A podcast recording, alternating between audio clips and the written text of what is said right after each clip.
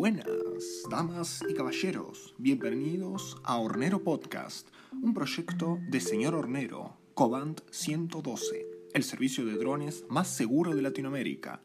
Hornero Podcast es un lugar de reflexión, debate y concientización sobre drones.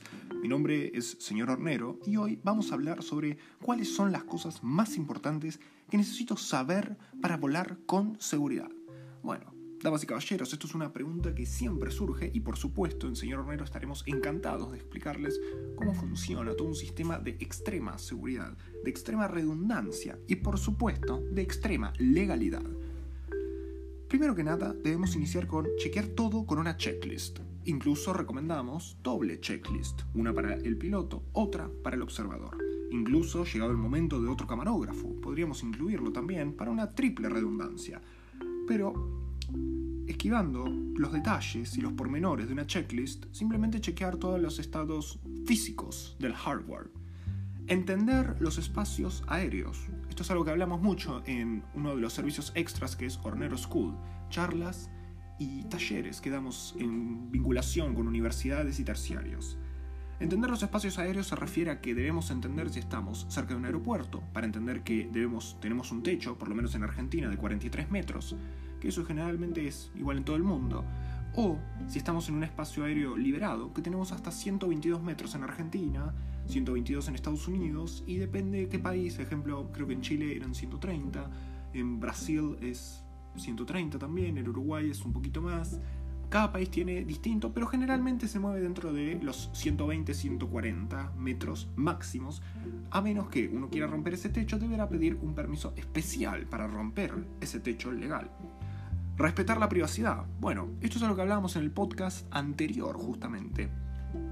La privacidad de las personas es muy preciada y es algo que hay que tenerla a respeto. Si la gente no quiere ser filmada, no debemos filmarla ni por morbo, ni por nada. Mucha gente, no voy a decir sus nombres, muchos ilegales por supuesto, se, se divierten grabando a sus vecinos y realmente es una conducta deplorable que no debe caer en la cultura del silencio y debemos atacar y denunciar a aquellas personas que se ponen a volar sobre los vecinos de otras personas.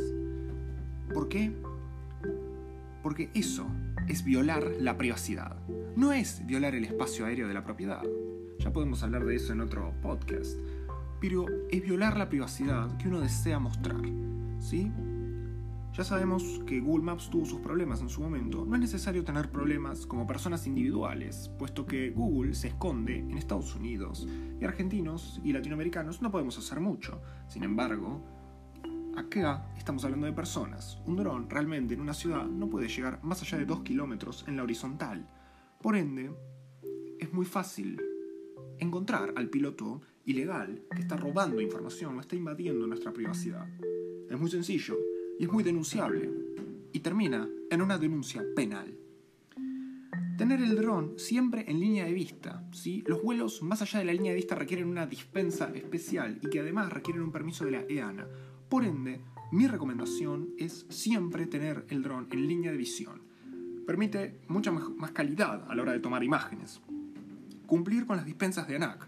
Muchos Cobans no tienen todas las dispensas y se creen que las tienen.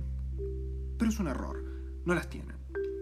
Es por eso, damas y caballeros, estamos hablando de que las dispensas de ANAC siempre hay que chequearlas y hay que saber cuáles tenemos y cuáles no. Pedir permiso a EANA, lo que no se pueda, no se podrá. Así es como lo disponen nuestras entidades aeronáuticas.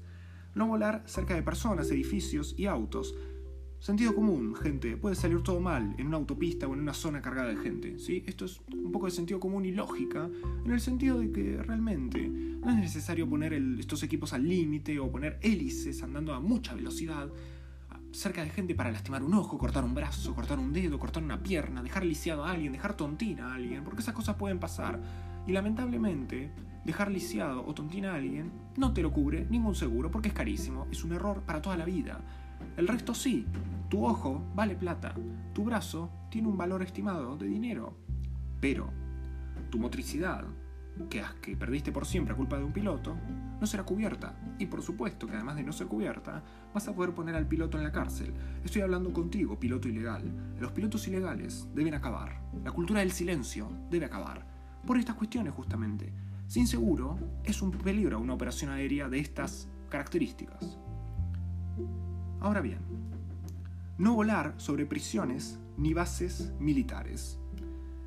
¿Y esto qué quiere decir? Algo básico. Las bases militares son lugares sensibles, ¿sí? Si nosotros acostumbramos a todos a que podemos volar, ¿qué impide que venga otro de otro país a volar y directamente robe información de nuestro país y la use en nuestra contra para una futura guerra o directamente para evitar que nos defendamos en una guerra y que directamente nos invadan y nos colonicen? Esto por supuesto que tiene sus diferencias. Hay gente que le gustaría ser colonizada, hay gente que no. Pero en un territorio soberano que tenemos por ahora, realmente no hay que invadir la privacidad de nuestras bases militares. Así como tampoco las prisiones, porque si permitimos nosotros volar en las prisiones sin avisar a las prisiones, sin pedir todos los permisos, estamos permitiendo que se acostumbre, que se genere una cultura del silencio y que de esta manera los futuros prisioneros que salgan o que quieran ayudar a sus familias en prisión vayan con un dron, analicen la cárcel y generen un escape y tendremos más delincuentes en la calle.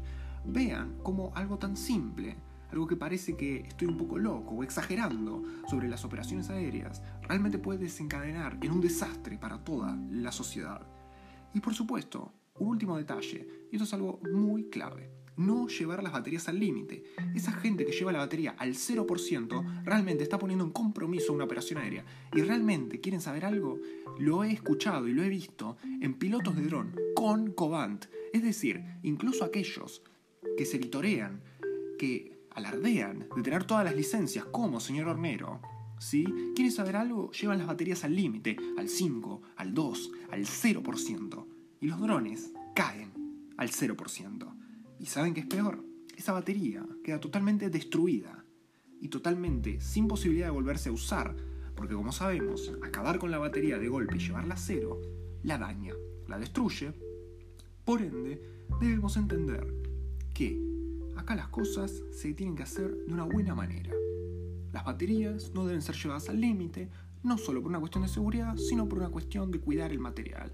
Y porque además de que se apague a en esas características, con mucho frío o con mucho calor, puede llegar a explotar en el medio de una operación aérea, en el medio del aire, a 122 metros de altura o a 43 metros de altura pero cerca de un aeropuerto. ¿Y quieren saber lo que puede llegar a pasar? Ya se lo imaginan. Caen aviones, caen helicópteros, cae sobre alguien, cae sobre el presidente, cae sobre donde sea.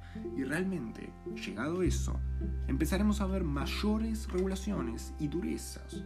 Es por eso que la cultura del silencio, de los ilegales, permitir las ilegalidades y permitir el mal uso de estos equipos, incluso en pilotos legales, está mal visto, debe ser denunciado, debe ser penalizado. Damas y caballeros, esto fue Hornero Podcast, un lugar de reflexión, debate y concientización sobre drones.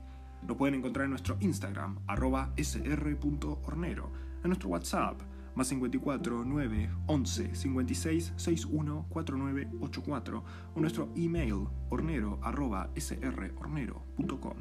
Recuerden sintonizarnos todos los miércoles a las 9 y 53 de la mañana. Nosotros subimos un capítulo respondiendo dudas o tocando distintos temas que creemos necesarios y pertinentes publicar. Ya nos pueden encontrar, como se habrán dado cuenta, en todas las plataformas de podcast, así sea Spotify, Google y otras más que iremos nombrando con el tiempo. Damas y caballeros, muchas gracias por escucharme.